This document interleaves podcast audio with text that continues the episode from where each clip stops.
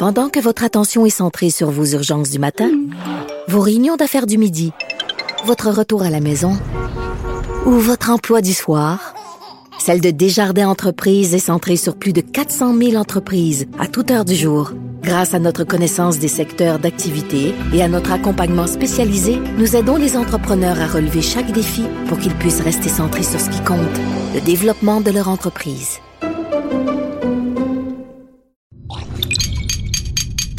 Cube Radio.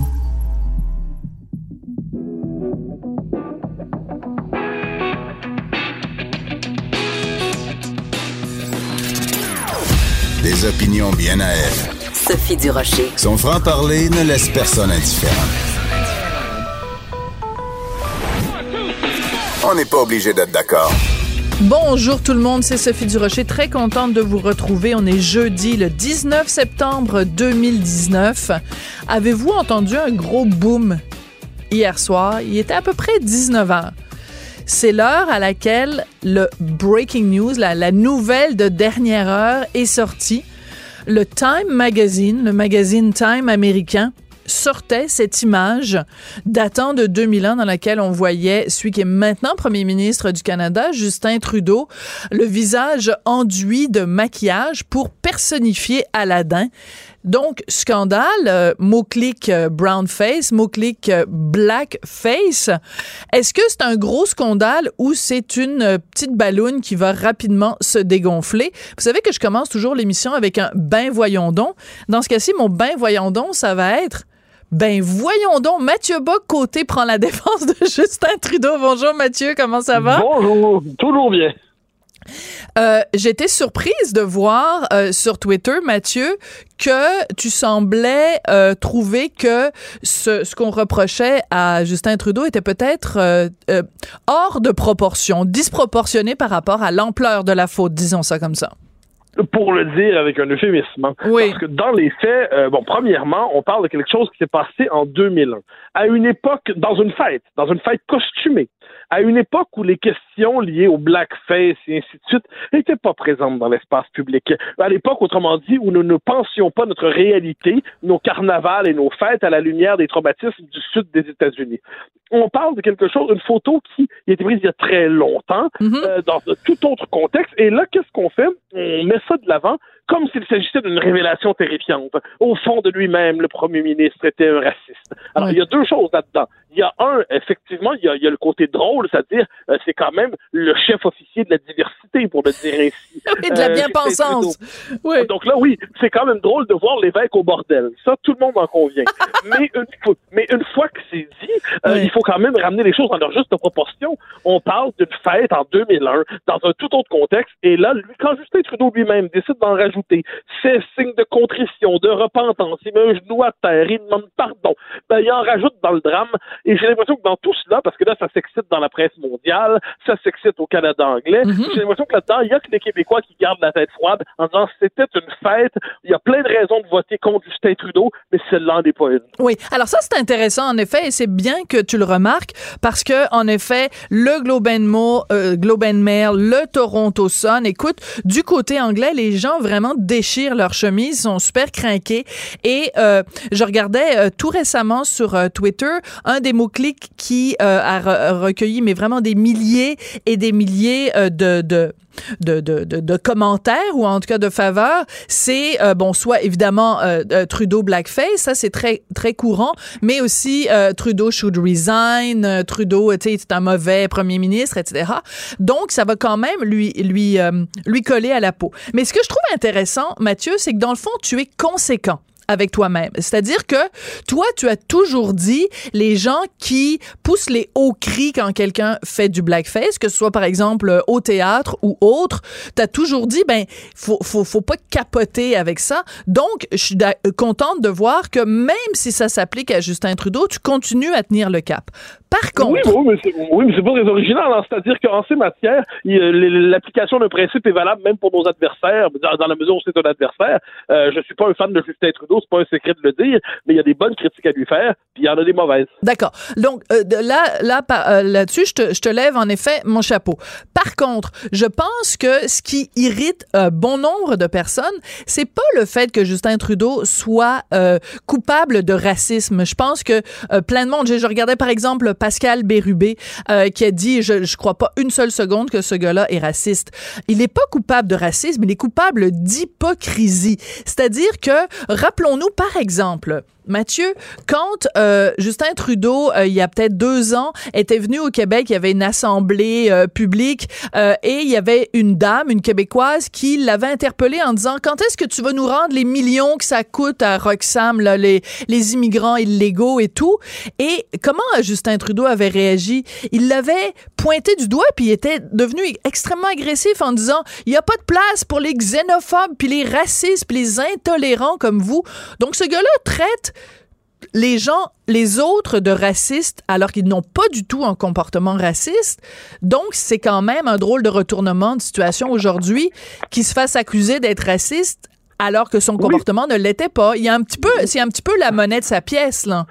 Non, mais c'est pour ça que j'ai utilisé tantôt l'image de l'évêque au bordel. C'est que il y, a quelque chose d'amusant effectivement à voir celui qui sermonne tout le monde euh, s'être rendu coupable selon ses propres critères de quelque chose d'épouvantable. Mais ce qu'il y a d'amusant là-dedans, j'ajouterais, c'est qu'on sait que Justin Trudeau, si c'était arrivé à quelqu'un d'autre dans un autre parti, mais on aurait vu un foudre de guerre. Il aurait demandé l'éviction du candidat, il l'aurait condamné, il aurait dit que c'était inacceptable. Tout ça, ça relève du jeu politique. Et je dis même pas que c'est de bonne guerre, mais c'est inévitable. Mais voyant ça de l'extérieur, sans sentir le besoin d'être un politicien moi-même, je regarde ça, puis je dis là, soyons honnêtes, ce qu'il a fait en 2001, personne à l'époque n'aurait vu là-dedans du racisme. Et aujourd'hui encore, j'ose croire que, évidemment, là, les, les, codes de l'inacceptable ont mhm. changé, mais moi, je vois surtout dans cette mutation des codes de l'inacceptable un signe d'une américanisation mentale grave. Grave, c'est-à-dire qu'on se pense désormais dans les critères issus des traumatismes du sud des États-Unis. Je peux comprendre que dans le sud des États-Unis, euh, il y a une signification particulière au blackface, très bien, mais là, on parle pas de ça, on parle pas du même phénomène, on parle d'un carnaval, d'une foire, d'une fête, et voilà pourquoi, euh, oui, l'hypocrisie là-dedans est amusante plus qu'agaçante, mais évitons de transformer en scandale national ce qui n'en est pas. Oui, puis de toute façon, je, sais qu'on va jouer un petit peu sur les mots, mais le blackface fait vraiment référence à quelque chose qui était des spectacles aux États-Unis euh, où on, des, blancs se maquillaient le visage en noir pour personnifier des, noirs, donc des, des, esclaves. Or, dans ce cas-ci, quand même, il était déguisé en Aladdin, qui, à la dernière fois que j'ai vérifié, est pas noir. C'était quelqu'un qui est, qui est d'origine arabe ou en tout cas euh, qui, qui vient d'Orient, euh, quelqu'un d'oriental. Donc, techniquement, c'est pas vraiment un blackface. C'est pour ça que les gens utilisent plus le terme brownface. Mais je veux... Oui, mais juste un exemple. Moi, je pense au film X13 de Jacques Godbout. Ben là. Où X13 décide de, s'habiller en s'habiller. Je pourrais m'en dire, mais c'est maquillé c'est déguisé en asiatique. Est-ce qu'il fait du yellow face? Oui. Alors, à un moment donné, si on doit appliquer des critères d'une forme de puritanisme, nouveau genre, policier, un esprit de sérieux à toutes circonstances, dès que quelqu'un s'approprie par le déguisement un autre code ethnique ou racial que le sien, mais qu'on nous avertisse, qu'on rajoute ça à la longue liste des interdits, manifestement, il va falloir plusieurs pages et plusieurs cahiers pour, euh, pour rentrer ma liste. Oui, écoute, je, veux beaucoup de choses dont je veux discuter avec toi. Bon, d'abord, il y a quelqu'un euh, sur Internet qui a, qui a fait une, qui a une réflexion que je trouve intéressante. Je vais, en tout cas, je vais essayer de la traduire euh, au fur et à mesure. Il dit, je veux juste être sûr de bien comprendre, on devrait pardonner à Trudeau parce que il y a 18 ans de ça, il ne savait pas que le blackface était raciste, mais les pères fondateurs, eux, devraient être complètement effacés de notre histoire à cause de choses qu'ils ont faites ou qu'ils ont dites il y a de cela 150 ans. Il faisait référence, cette personne-là faisait référence évidemment au fait qu'on veut déboulonner les statues de Johnny McDonald ou euh, l'édifice Langevin à Ottawa et tout ça. Donc, je trouve que c'est une réflexion qui est quand même intéressante. C'est vrai. Avec deux, avec deux nuances. C'est-à-dire, premièrement, euh, il y a quand même une échelle de proportion. Il y a, c'est pas la même chose que d'avoir, par exemple, une politique de persécution des, euh, des, des Amérindiens ou Comme des Amherst, et se déguiser. Hein, premièrement. Deuxièmement, moi, j'ai toujours été opposé au fait qu'on déboulonne les, les statues. Je déteste l'anachronisme en histoire. Je pense qu'on peut, moi, bon, je suis pas particulièrement un, proud Canadian, mais je pense qu'on peut conserver parfaitement les statues de Johnny McDonald, même si c'était pas ni un allié des francophones ni des Amérindiens, parce que c'est le père fondateur du pays, et qu'on le veuille ou non, les personnages historiques ne sont pas des anges, mm. ils ne sont pas immaculés, ils ne sont pas transparents, ils ne sont pas purs, et je suis contre cette espèce de logique de déboulonner des statues. Même dans le sud des États-Unis, je trouve que ça peut aller trop loin quand on décide de raser l'histoire. Et ça ne veut pas dire qu'on apprécie quelqu'un quand on maintient du statut, ça veut dire qu'on refuse simplement de fonctionner selon la table rase. Mais encore une fois, conservons le sens des proportions. C'est une fête. C'est une fête dans un contexte tout autre. Et l'anachronisme nous étouffe ici, et va nous étouffer, noyer et va nous faire disparaître. Oui. Alors, tu, tu mentionnes évidemment parce que c'est ce que le magazine américain Time a sorti, cette photo qui date euh, de 2001.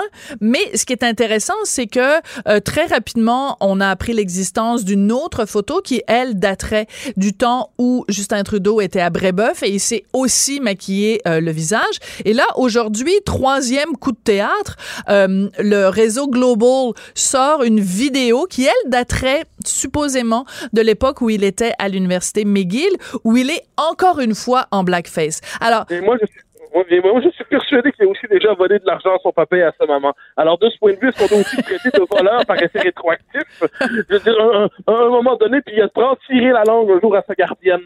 Alors là, à un moment donné, euh, on peut faire la liste des fois où il s'est déguisé. Je précise, soit en passant, que Justin Trudeau, les déguisements, ça ne lui fait pas bien en général. Hein? Quand, à quel moment s'il commençait à perdre un peu des points? En Inde. il a fait sa tournée en Inde. Alors, bon, ça, c'est autre chose. On est devant un premier ministre, là, critiquons-le, à l'esprit léger, un comédien garé en politique, ben un oui. people qui se prend pour un politique. Moi, cette critique-là, je la fais depuis longtemps et je la fais encore aujourd'hui.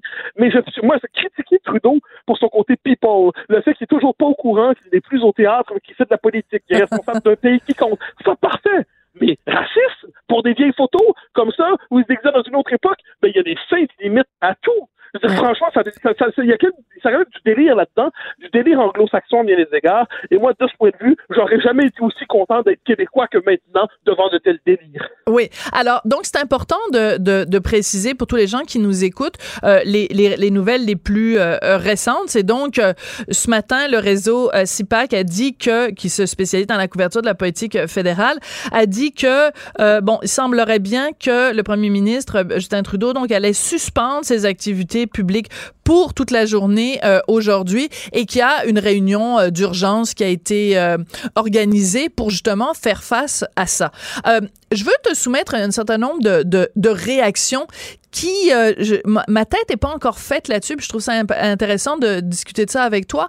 Euh, Jacques Mitzing, donc le leader euh, néo-démocrate, interrogé là-dessus, puis bon, il, il, a justement, lui, la peau de la couleur dans laquelle euh, s'est maquillé euh, Justin Trudeau, donc lui, il le prend très personnel, il trouve ça extrêmement blessant. Il trouve ça blessant aussi pour les, les petits-enfants canadiens qui ont cette même couleur de peau, il considère que c'est un affront pour eux aussi, mais il va plus loin, il y a un journaliste à un moment donné qui lui a demandé euh, au, au, prochain gala des chefs où Justin Trudeau va être, contrairement au premier, allez-vous lui serrer la main? Puis il dit, je sais pas si je vais lui serrer la main, je suis pas sûr, parce que ça me rend vraiment mal à l'aise. Par contre, je vais lui dire que ce qu'il a fait est très mal. Comment tu réagis à ça, Mathieu? Je me dis, qu'on a un prêtre de plus, euh, on a un curé de plus. Et, là, ensuite, l'autre argument de Jack Meeting, c'est en public, Justin Trudeau est un homme très ouvert, mais en privé, est-ce qu'il n'aurait pas des pensées abjectes à propos des gens racistes? Et là, on voit que c'est une tentative grossière de récupération d'un parti en train de qui risque la, non pas la disparition, mais à tout le moins qui risque d'être euh, rasé euh, de la plupart de l'espace politique, de, de, de, de, la plus grande place de l'espace politique, et qui cherche à récupérer le terrain de l'antiracisme contre Trudeau. En retourner, il y a deux choses qu'on peut dire par rapport à ça. C'est un, c'est pour Trudeau, c'est l'arroseur arrosé. On pourrait dire, selon la formule de la révolution, la révolution dévore toujours ses petits. Hein, il y a toujours quelqu'un de plus révolutionnaire que soi. Il y a toujours plus multiculturaliste que soi. Il y a toujours plus antiraciste que soi. Et quand on se lance dans le concours de la vertu, il y a toujours quelqu'un qui va finir par nous ramener en nous disant qu'on n'est pas assez vertueux. Jack Meeting, dans les circonstances, je crois, conjugue cette prétention à la vertu et une bonne dose d'esprit politicien, politicard. Mais il y a aussi une autre, euh, une autre métaphore ou une autre image, une autre parabole qu'on peut utiliser. C'est quand tu habites dans une maison de verre, fais attention de ne pas lancer des roches à ton voisin. Donc, Justin Trudeau, typiquement, c'est le gars qui euh, a peut-être des choses à se reprocher ou pas dans son passé, mais en tout cas, tu ne te passes pas ton temps à lancer des pierres à un tel en le traitant d'intolérant, à tel autre en disant qu'il est xénophobe, en disant la loi 21 est absolument horrible parce qu'elle fait de la discrimination, etc. Enfin, de démoniser constamment les gens euh, et donc avec son discours multiculturel, alors que du même côté, le discours multiculturel dit il ne faut pas faire du brown face. Fait fais-en pas si tu adhères à ce discours-là. Je comprends l'argument, mais je suis pas certain. Et puis je l'ai dit, Dieu sait que je je, je, je suis pas suspect de Trudeau-Philly, mais il euh, il n'y a il y a pas de maison de verre dans son cas. Je pense qu'il y a un dossier. Si un homme a un dossier intact du point de vue des codes de l'inclusivisme contemporain, c'est bien lui. Alors ensuite, le, je dirais, mais ça, ça, ça, on me dira que je contamine le truc avec mes obsessions. Le seul groupe qu'il refuse de reconnaître légitimement, ce sont les Québécois. Eh bon, mais ça c'est un tout autre débat. Ça, ça compte pas. Ça, on n'en parle pas. Euh, moi, eh. je suis beaucoup plus sévère envers sa politique envers les Québécois qu'envers son art de se costumer. Euh, bien qu'encore une fois, ça c'est. Mais je pense que dans les faits, on fait preuve d'anachronisme. C'est-à-dire en 2001, mhm.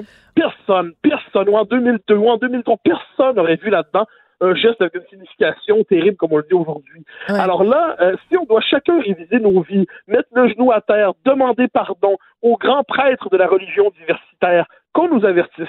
Sinon, on a quand même le droit de, de vivre et de respirer sans être dans un perpétuel contrôle de son passé, de peur qu'une vieille photo où on faisait du toboggan euh, hein? ouais. parce qu'on non, toboggan. Imagine, hey, imagine si on retrouve une vieille photo de Pierre, de Justin Trudeau où il se serait déguisé en québécois, tu sais, je sais pas, avec une ceinture fléchée autour de la taille.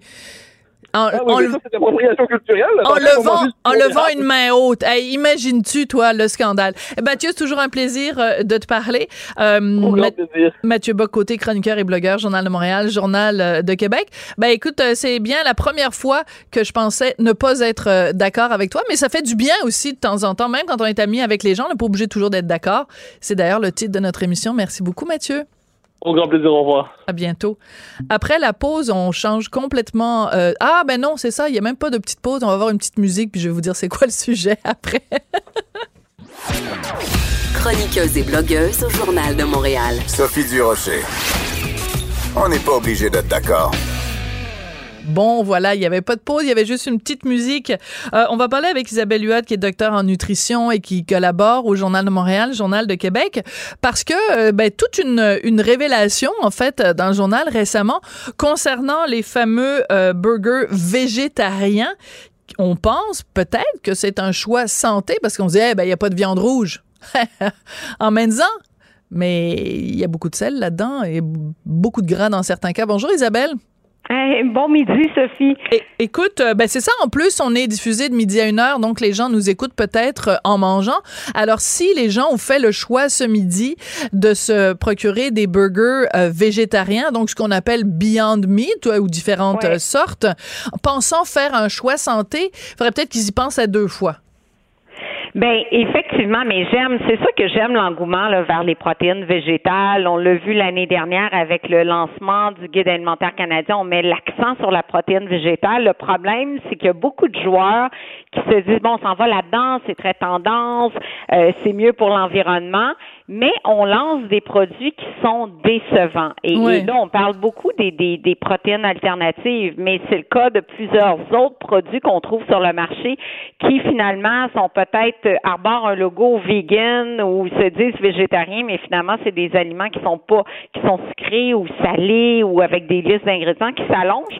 Et c'est un peu le cas, euh, Sophie, du Beyond Meat et des autres partenaires, parce qu'il y a Beyond Meat qui est le plus connu, euh, mais il y a également Light qui ressemble énormément au Beyond Meat et il y a une autre compagnie québécoise qui a lancé peut-être un mois après euh, un burger un peu similaire et les trois se ressemblent beaucoup. Donc, on veut imiter la viande. Quand on veut imiter la viande, on ajoute des agents de comblement de remplissage pour avoir une texture qui soit acceptable. On ajoute du colorant pour avoir une couleur un petit peu rosée.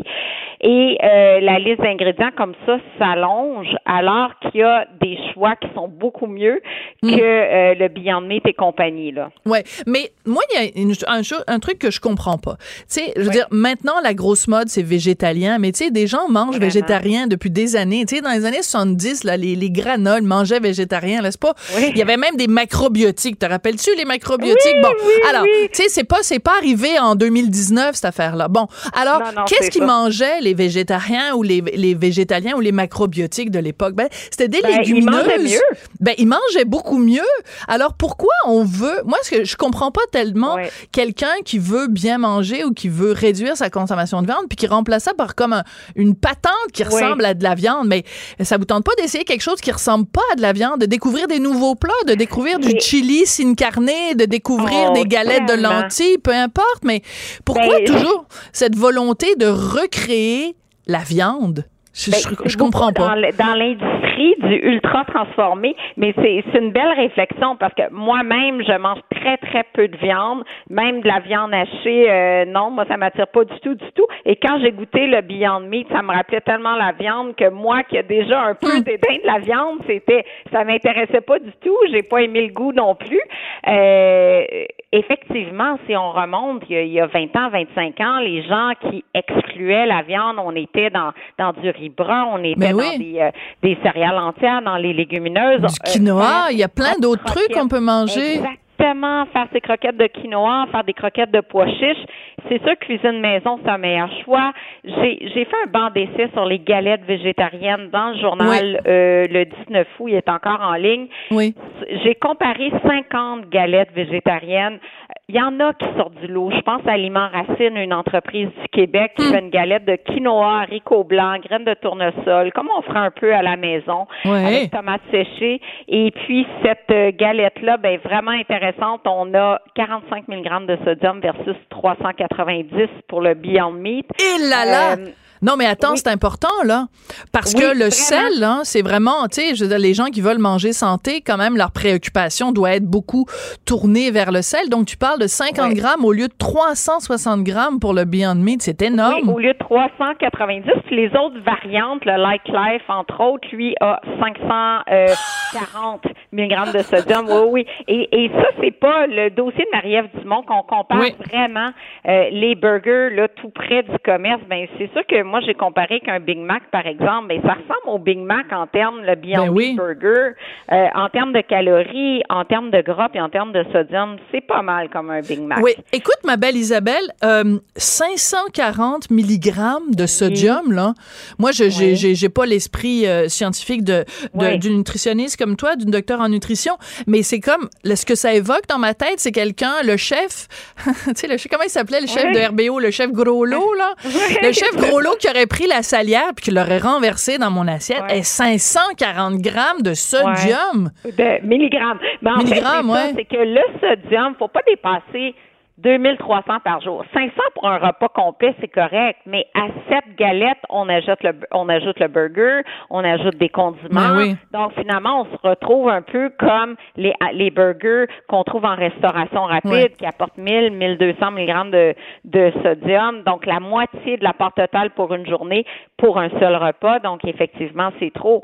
Euh, et, et si je compare le Beyond Meat Burger d'une chaîne populaire versus le, le hamburger régulier Ouais. McDo, ben le, le, le burger Beyond Meat il est trois fois plus gras, deux fois plus calorique et et, et, euh, et deux fois plus salé aussi.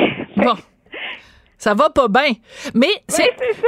mais- il y a des bons choix. Je pense que c'est ça. C'est de se dire, ben, c'est pas parce qu'on est végétalien ou qu'on rentre dans ce courant-là d'exclure la viande qu'il faut se dire, ben, parce que c'est végé, c'est santé. Il faut garder l'œil averti. Il faut rester sceptique comme son- euh, consommateur et faire tout ce que j'ai toujours dit depuis 20 ans. Lisez vos listes d'ingrédients et lisez le tableau d'information nutritionnelle. C'est pas gage de santé le fait de pas avoir de, de viande. Donc, il faut qu'on prenne le temps quand même de s'informer pour faire des choix judicieux. Oui, mais moi là, je sais pas si ça si ça te frappe toi aussi, mais tu sais, mettons, Ouais. je me promène, moi, je, je vais régulièrement à Québec, OK? Sur la route, là, mettons, entre Montréal et Québec, là, Oui, mettons, je vais à Trois-Rivières. On n'a pas grand choix. Mais tu fais quoi, là? Fait que, Oui, tu sais, je on, finit, on finit toujours à un moment donné, là, on retontit chez McDo parce que leurs frites sont bonnes. Mais là, tu fais quoi Ouais. après, là? Pourquoi il n'y a ça. pas, le long de la route au Québec, des, des, des endroits, des restaurants où on pourrait bien manger, où ce serait pas comme euh, 540 grammes de, de, sodium? Oui, je puis sais. des- Mais pourquoi il n'y a pas plus? Il y a les haltes routières, puis dans les haltes routières, le seul fromage, c'est le petit tortillon super salé. Il n'y a pas de jus de légumes. Euh, c'est vraiment, c'est, c'est que des friandises chocolatées. Là, on parle pas d'une barre de chocolat parce qu'on est dans Ouais. le gros sucre. Ça s'appelle friandises chocolatées. On est là-dedans. Euh, très décevant. Puis sinon, ben, on sort un petit peu sur, à Drummondville ou à mi-chemin. Puis là, on est aussi dans des chaînes de restauration rapide. C'est sûr que il y a des meilleurs choix que d'autres. Il y a le wrap de poulet grillé, on s'en sort plutôt bien. Chez Subway, il y a, il y a quelques bons choix aussi. Euh, on veut prendre une soupe en disant qu'elle est plus santé. Finalement, euh, la plupart des soupes ont aussi 800, Beaucoup de sel. 900 mg de sodium. Mais la soupe aux légumes, la soupe aux légumes de Tim Horton est bonne, mais il faudrait que tu la, ailles la voir pour me Oui. dire s'il y a trop de sel dedans. Mais tu sais, on, Mais on nomme des marques, que mais ouais. C'est aussi ce que je prends, moi, la soupe Ah, aux légumes. bon, ben, tu mais vois. Je sais qu'elle est trop salée. Elle goûte salée, je le sais, mais je pense qu'elle est trop salée aussi. Mais euh, grosso modo, on s'en sort au moins avec un choix pas si mal du côté du reste des nutriments. Là. Mais c'est Mais- pas facile de bien manger sur le sur la route. Euh, et puis, je regardais un sondage récent aussi qui qui euh, qui évoquait qu'il y a 38% des Canadiens qui ont goûté un produit à base de protéines végétales au cours du dernier mois suite à l'enquête là, qui a eu lieu au mois Ouais. Fait que quand même, les Canadiens sont curieux. Euh, ils s'en vont dans cette direction-là. Euh, davantage chez les jeunes, c'est sûr que les, les 18-34, euh, c'est vraiment Mhm. important cette tendance-là, et surtout pour des raisons environnementales. Et euh, les personnes plus éduquées qui avaient tendance aussi à essayer davantage là, ces produits-là. Oui, mais donc je pense qu'il faut continuer à encourager les gens à réduire leur consommation de viande rouge. Ça, c'est sûr et certain. De toute façon, même si on mange un Beyond Meat, il reste quand même qu'on vienne sauver la vie d'un bœuf. Là, tu sais, c'est quand même pas Oui, négligeable. Mais c'est sûr que si euh, ton objectif c'est de pas juste penser à la santé animale, mais de santé, euh, penser à ta propre santé, c'est peut-être pas le, le, le meilleur choix. Moi, je rêve du jour où il y aurait vraiment une chaîne de restauration rapide où on pourrait trouver des bons aliments, des trucs, puis pas des, des affaires plates là de de de, de Ouais. bouillie beige là que, que personne n'a le goût de manger là. Mais tu sais, un bon le- le équilibre. problème- Ben oui, je suis tellement d'accord avec toi. Le problème, c'est qu'à Montréal, à Québec, on en a plein d'options qui sont super chouettes, des Ouais. beaux bols de salade et tout, mais dès qu'on part sur la route, et ça, beaucoup sont sur la route fréquemment. C'est ton cas, c'est mon cas, c'est le cas de plusieurs personnes. Et sur la route, c'est des genres de désert alimentaire d'aliments Tout à fait. santé. Il y en a juste pas. Et c'est dommage parce que euh, pour Oh, les je gens sais, j'ai une idée, Isabelle. Oui, j'ai une idée, puis on, va se quitter là-dessus. On va Oui. appeler, on va faire une chaîne. Euh, ça va s'appeler chez euh, Is- Isabelle et Sophie. Oui! Et puis, euh, ça va être une chaîne, il va en avoir partout au Québec. On va faire un tonne de fric toutes les deux. Puis ça va être des super plats santé, mais disponibles partout sur les routes au Québec. Oh, Hein? ça, là, définitivement, on répond à un besoin. OK, parfait. Bon. le nom aussi. Bon, ben, travaille là-dessus, travaille là-dessus. oh, merci, Sophie. OK, merci Isabelle Huot, donc qui est docteur en nutrition. Après la pause, on revient sur la sentence imposée à Alexandre Bissonnette. On en parle avec Maître François-David Bernier. Pendant que votre attention est centrée sur cette voix qui vous parle ici, ou encore là, tout près ici, très loin là-bas, Ou même très, très loin. Celle de Desjardins Entreprises est centrée sur plus de 400 000 entreprises partout autour de vous. Depuis plus de 120 ans, nos équipes dédiées accompagnent les entrepreneurs d'ici à chaque étape pour qu'ils puissent rester centrés sur ce qui compte, la croissance de leur entreprise. On n'est pas obligé d'être d'accord. Pour nous rejoindre en studio, Studio à commercial cube.radio.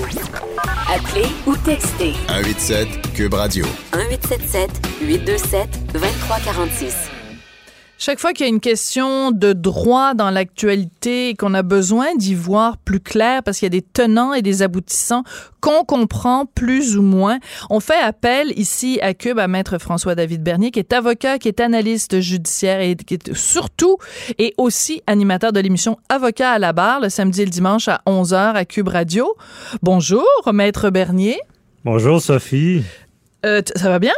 Ça va très bien. Belle présentation. Bon, ben, ben, j'ai l'impression de te présenter toujours de la même façon, mais je suis contente que Non, tu non, continues non. à aimer ça à chaque fois. Ben oui, j'adore.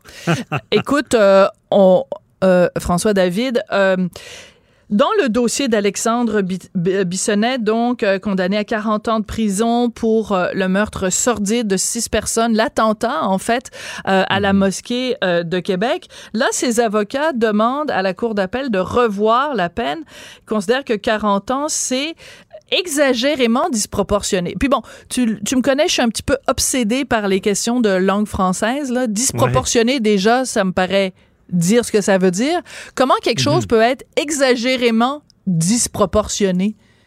Dans le cas de Bissonnette, euh, ben je veux dire, c'est c'est tout le, le débat. euh, Puis tu sais, d'un côté et de l'autre, il y a des gens choqués dans, dans tout ça. Moi, j'ai suivi tout le procès Bissonnette là, C'est vrai? TVA Québec et je rapportais ça chaque jour. J'ai tout, tout vu ça. Et ce qui se passe en appel me rappelle grandement ce qui s'est passé euh, sur les représentations sur la peine. C'est parce Ouais. qu'il n'y a pas eu de procès malgré que ça a duré deux mois. C'était sur la peine. C'était particulier parce, parce que pour des meurtres premier degré, habituellement, ben, c'est 25 ans minimum, prison à vie, puis il n'y a pas trop de questionnement. Mais là, avec tout le, le- on peut cumuler ce qu'on dit, les, les périodes d'inadmissi- inadmissibilité, j'ai de la misère à le dire ce mot-là, euh, de, donc de 25 ans parce qu'il y a plusieurs euh, meurtres. Et là, c'est tout le débat. Et il y a un article de, de Harper qui dit ben, qu'on peut cumuler ça. Et là, c'est c'est dire, d'un côté et de l'autre, autant de la couronne que la défense, on dit on peut pas diviser le 25 ans. Donc, c'est soit 25 ans, 50 ans. Et le juge n'était pas de cet avis-là. Lui, il a pris ça en, entre ses mains, puis il a fait une méchante analyse. Puis il a dit, ben, moi, l'article que je vois sous mes yeux, là, ben, il est inconstitutionnel. Il est mal écrit. Ouais. Et là, il a pris des vieux principes de common law, qu'on dit de la common law, on disait à l'é- à l'époque judge make law. Le juge avait un grand pouvoir. Maintenant, c'est plus trop comme ça. Alexandre Dubé. Et euh, il, il a- Alexandre il Dubé. il a pris ça Alexandre vraiment pour euh, Alexandre Dubé. euh, comment dire, il l'a réparé.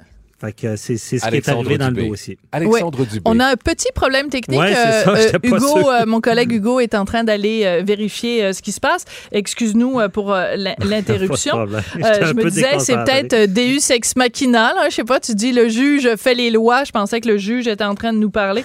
Euh, écoute, on s'excuse euh, bien sûr auprès des auditeurs et des auditrices pour ce petit problème euh, technique. Bon, euh, Mhm. tu le dis, le, le, le, le- l'avocat, le- l'argument, pardon, qui a été euh, invoqué par les avocats d'Alexandre Bissonnette, c'est qu'ils disent que le juge, en- pour résumer, là, pour le dire ça, mettons dans les mots euh, de tous les jours, le juge a erré en se croyant en meilleure position que le législateur. Autrement dit, le juge s'est pris pour un 7-up. Là. Tu sais, Il s'est Ouais. pensé meilleur que...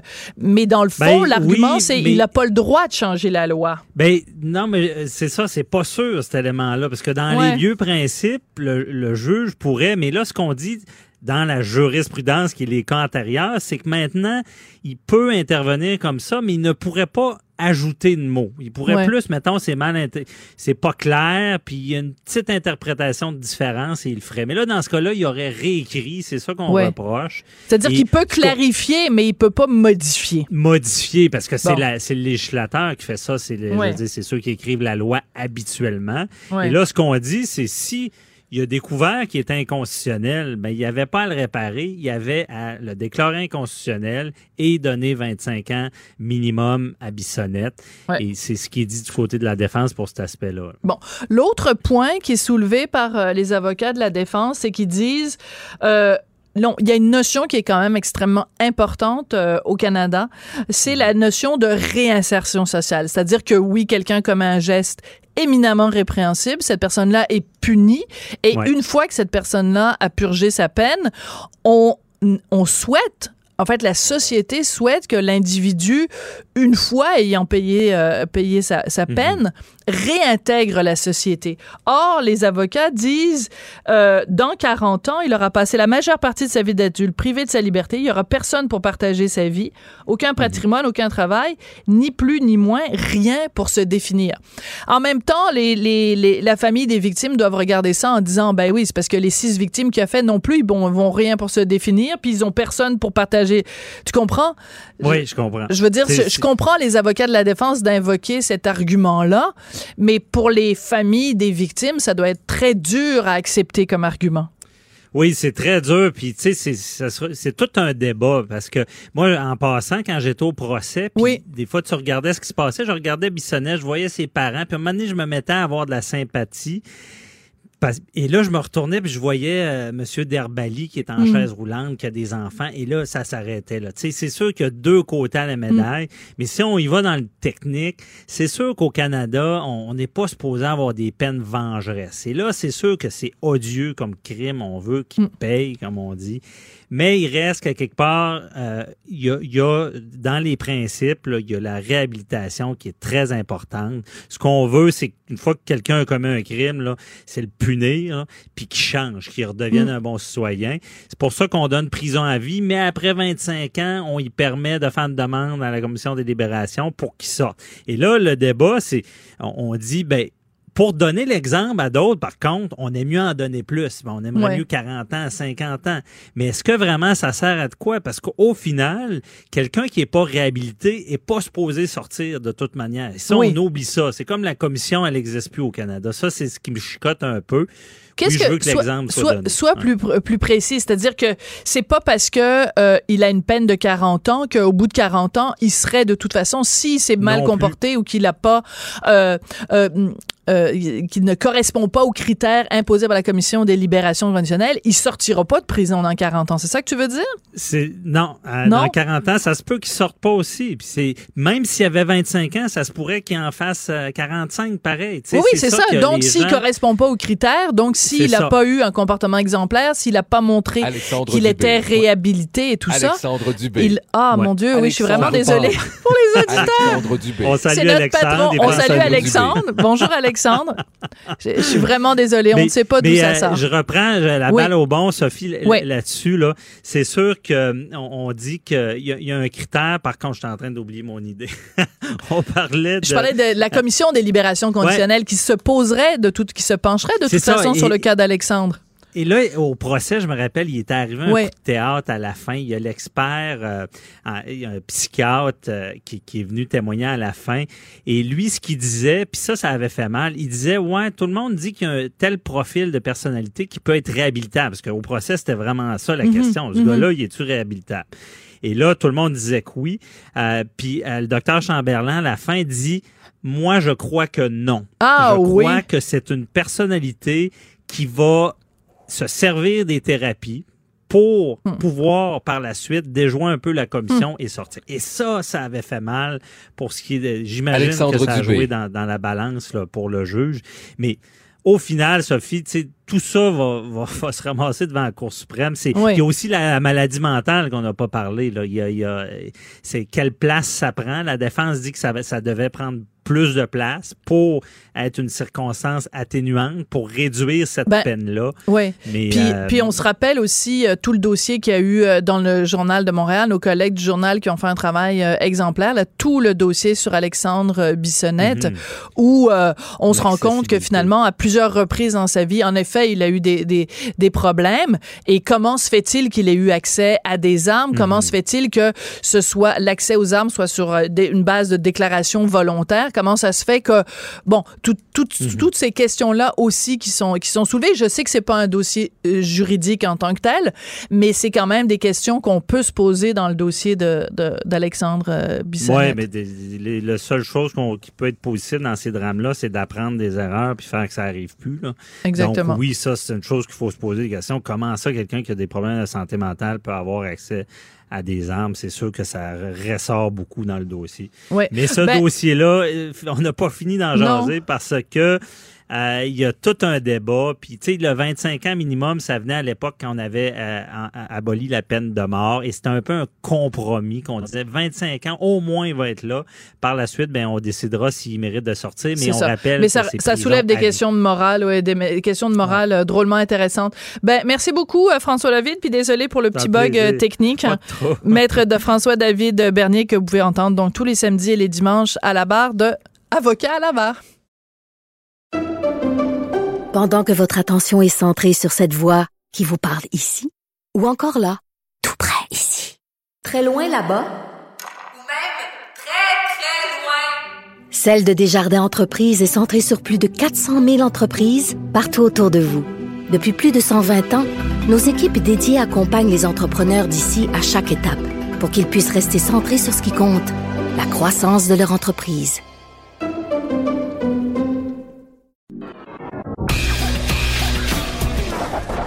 On n'est pas obligé d'être d'accord, mais on peut en parler. Sophie Durocher, on n'est pas obligé d'être d'accord. Cube Radio. La comédienne, auteure et animatrice Ingrid Falaise connaît bien les monstres. Elle a partagé sa vie pendant plusieurs années avec un monstre. Elle a réussi à échapper aux griffes de ce monstre. Elle a écrit le livre Le Monstre. Il y a eu la série Le Monstre qui est diffusée les mercredis à 21h sur ICI Télé. Et très bientôt, il va y avoir un documentaire Face au monstre. Ça va être diffusé le mercredi 23 octobre à 21h sur ICI Télé. Oui, je sais, c'est dans longtemps, mais ce que Ingrid a à dire est tellement important. On est très chanceux parce qu'en plus, la première entrevue qu'elle donne à ce sujet-là, c'est chez nous à Cube. Bonjour Ingrid, merci d'être venue en studio, c'est très apprécié. Merci pour la tribune. Je suis très heureuse de m'entretenir avec toi aujourd'hui. Ben, euh, ce, qu'on- ce que je comprends de ce documentaire, dont je n'ai vu aucune image parce qu'il est encore en train d'être monté, c'est que finalement, ben, le monstre qui, toi, t'as euh, bousillé ta vie, ben, il y en a d'autres des monstres comme ça. Puis c'est un peu la lumière que tu voulais jeter sur plein de gens au Québec qui ont fait face à des monstres. Oui, c'est face aux monstres au pluriel. Tu sais, moi, Sophie, je parcours le Québec avec ma conférence Je me suis choisie. Ma conférence dure une heure. Après, moi, je reste des deux, trois heures parce que les gens viennent me parler. Je signe des livres, mais je récolte les histoires d'horreur. C'est l'horreur au Québec. Le système de justice a des failles monstrueuses, a des failles épouvantables. Et je me suis dit, je peux pas juste, euh, avec tous ces, ces témoignages-là, avec toute cette information-là, je peux pas me taire. Je dois faire quelque chose. Alors, l'idée m'est venue de faire un documentaire qui a été accepté en deux secondes et demie par André Béraud à Radio-Canada parce qu'il trouve que lui aussi que c'est très nécessaire de démontrer toutes ces failles euh, là dans le système judiciaire. Lorsqu'on a des enfants au Québec et qu'on se sépare d'une situation toxique, d'une situation de violence amoureuse, c'est le chaos total. On n'a on n'a pas d'aide. Nos enfants et nos femmes ne sont pas protégés parce que au Québec, ce qui se passe, c'est que lorsque euh, le, le tribunal, par exemple, le tribunal euh, criminel, ne parlera pas au tribunal de la famille. Alors au Québec, on peut tuer sa femme et avoir la garde de nos enfants. Boum. Boum! C'est épouvantable. Mais donc, toi, tu dis que tu as, puis je sens ta, ta fougue et ta passion, puis ça me touche énormément, mais tout ça est parti de témoignages que les gens te faisaient. Tu dis deux, trois heures après tes, tes, tes conférences. Tu, tu chiffrerais ça comment? Parce que toi, c'est témoignage après témoignage après témoignage. T'as pas eu de difficulté à trouver des gens pour être dans Face au monstre? Il y a 6500 appels par année au SPVM. Le SPVM, c'est le service de police de Montréal. C'est juste seulement. Montréal. C'est 18 appels par jour pour de la violence amoureuse. C'est terrible. Dans 55 des cas, il n'y a aucune blessure physique. Et ça, c'est un autre dossier que j'ouvre parce que c'est une boîte de Pandore qu'on a ouvert avec Face au Monde. Je vais faire un volet 1, 2, 3, 4, 5 parce qu'on avait juste une heure. C'est un documentaire unique, mais c'est une bombe qu'on vous lâche parce que euh, tous ces appels-là, donc 55% des cas ont aucune blessure physique. Donc, c'est de la, la, la, la violence psychologique. Qu'est-ce qu'on fait dans ce cas-là? En Angleterre et en Pays de Galles, au Pays de Galles, ils ont euh, y a- les, les, les hommes qui- ou les femmes là, qui sont violents psychologiquement, donc contrôle, domination, ils ont deux à trois ans euh, en- en- de peine de prison. Ah Oui, et c'est ce qu'il faut faire ici aussi au Québec parce que la violence psychologique fait Sauf des que c'est plus dommages difficile à prouver. Ben, c'est ça, c'est qu'elle n'est pas reconnue. Et oui, s'il y a de l'harcèlement, mais s'il n'y a pas d'harcèlement, parce qu'ils sont de fins, fins, fins manipulateurs, hein, donc ils vont toujours aller juste sur la ligne. Donc, quand il n'y a pas de bleu, il n'y a rien à faire. Ou quand euh, il y a une de nos protagonistes qui nous dit, ben, je suis arrivée six mois trop tard, parce qu'il y a six mois, ma face était complètement brisée. Et quand j'ai fait ma plainte, six mois plus tard, il n'y avait plus de bleu. Alors, je n'avais que mes souvenirs.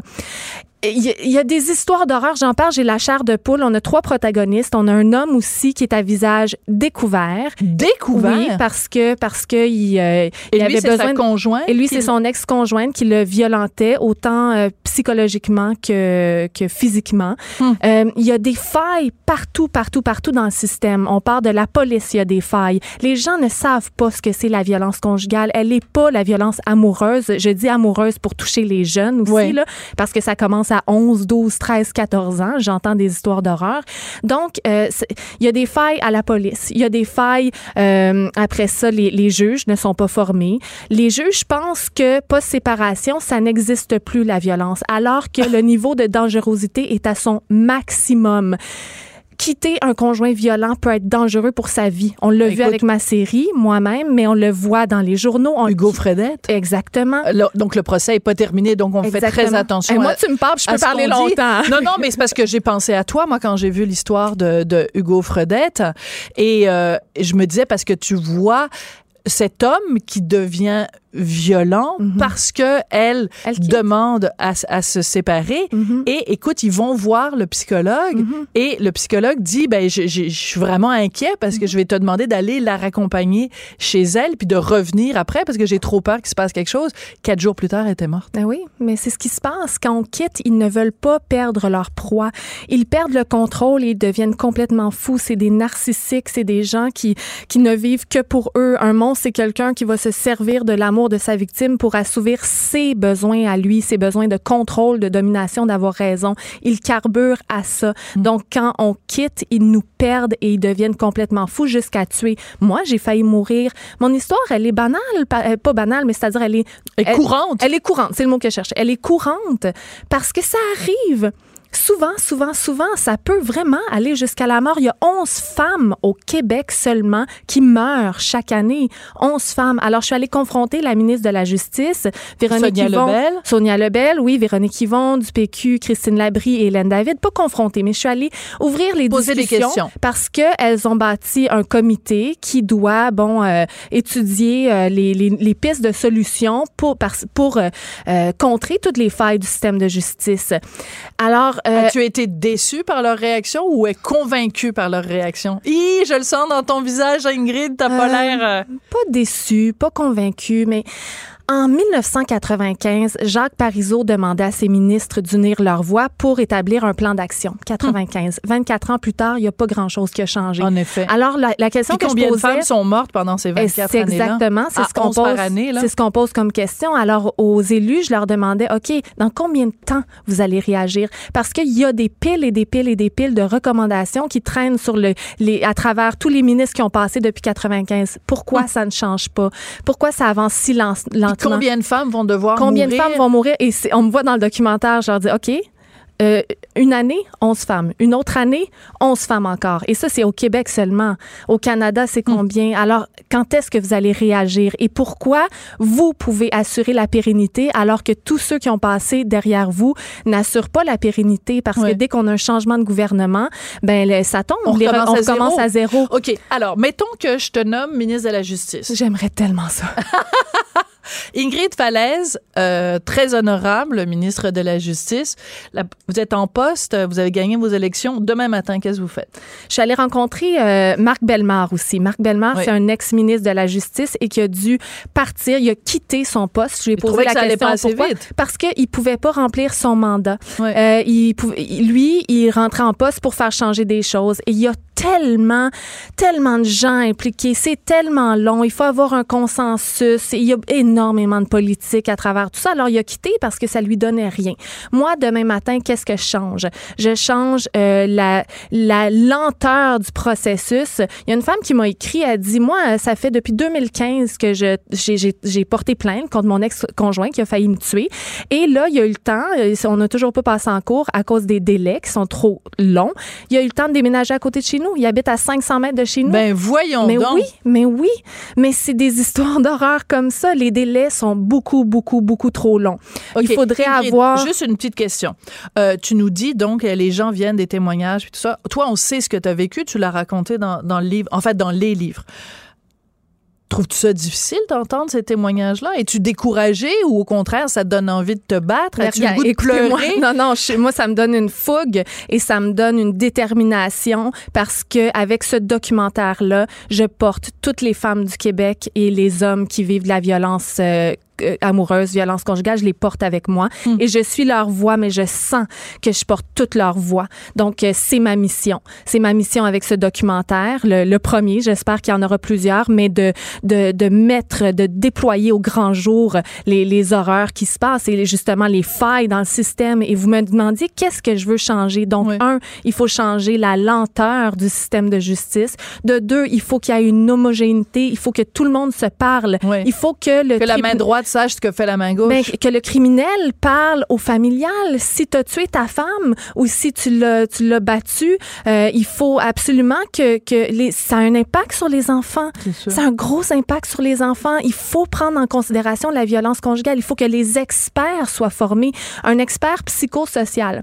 Alors, il va faire une expertise. Il va euh, interroger l'homme. Il va interroger la femme si c'est dans un couple euh, homme-femme. Sinon, femme-femme, tu sais, je veux dire, la violence amoureuse pas de pays, Ah, pas, pas de, de- sexe, pas d'identité, pas de pas d'âge, pas de religion. Alors, ils vont euh, interviewer, poser des questions et, et regarder la personnalité de, de bon de la personne qui est en face d'eux. Et souvent, ils sont même pas formés en violence conjugale. Alors, Hein? il va avoir et, et l'homme, si on prend l'homme par exemple, qui a exercé un contrôle toute sa vie sur sa femme, c'est sûr que elle, elle va être fébrile, elle va être émotive. Mais là, ce qu'ils vont en conclure, c'est que Madame est instable, alors que l'homme est en contrôle. OK. C'est Donc, épouvantable. en fait, mais ce, que, ce qui est épouvantable, parce que ce que tu es en train de dire, c'est que ça fait des années qu'on entend parler de violence conjugale, de violence amoureuse, comme tu dis. Ça fait des années qu'il y a des campagnes de sensibilisation. Et même parmi les professionnels, on n'est pas encore capable de reconnaître les signes Pas ou les, tout. Les, les- la manipulation des manipulateurs. Non, ils sont pas formés. Il y en a qui sont formés, il y en a d'autres qui sont pas formés. Il y a un cours qui se donne en criminologie à l'Université de Montréal par. Joanne Turgeon, qui est extraordinaire, qui est une chercheure, qui est une, une psychologue également. Tout le monde devrait... Elle donne 60 heures. C'est un minimum 60 heures. Les Elle est dans ton documentaire? Absolument, elle est dans mon documentaire. Il faut former les gens parce que c'est c'est pas vrai que c'est juste un conflit de couple. Il y a l'aliénation parentale aussi. Je t'allais interviewer euh, euh, Simon Lapierre qui est un chercheur en aliénation parentale et l'aliénation parentale, elle est terrible dans des cas de violence amoureuse. J'adore rencontrer des gens aussi euh, passionnés que toi. J'ai tellement hâte de voir le documentaire. Ah, j'ai hâte Donc, de le propulser. le 23 octobre, ben, tu nous l'as super bien euh, vendu. Puis comme tu dis, euh, c'est tous les, les, les hommes et les femmes du Québec qui ont vécu de la violence qui sont, qui sont derrière toi. On le sent très bien. Donc je rappelle quand même, 23 octobre, 21h sur ICI Télé.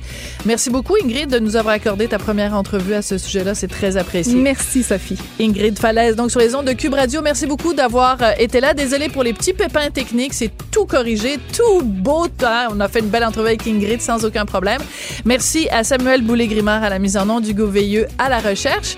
Et merci à notre patron, Dominique Plamondon, qui est là lui-même en personne. Salut Dominique et à demain. Pour écouter cette émission, rendez-vous sur cube.radio ou téléchargez notre application sur le Apple Store ou Google Play.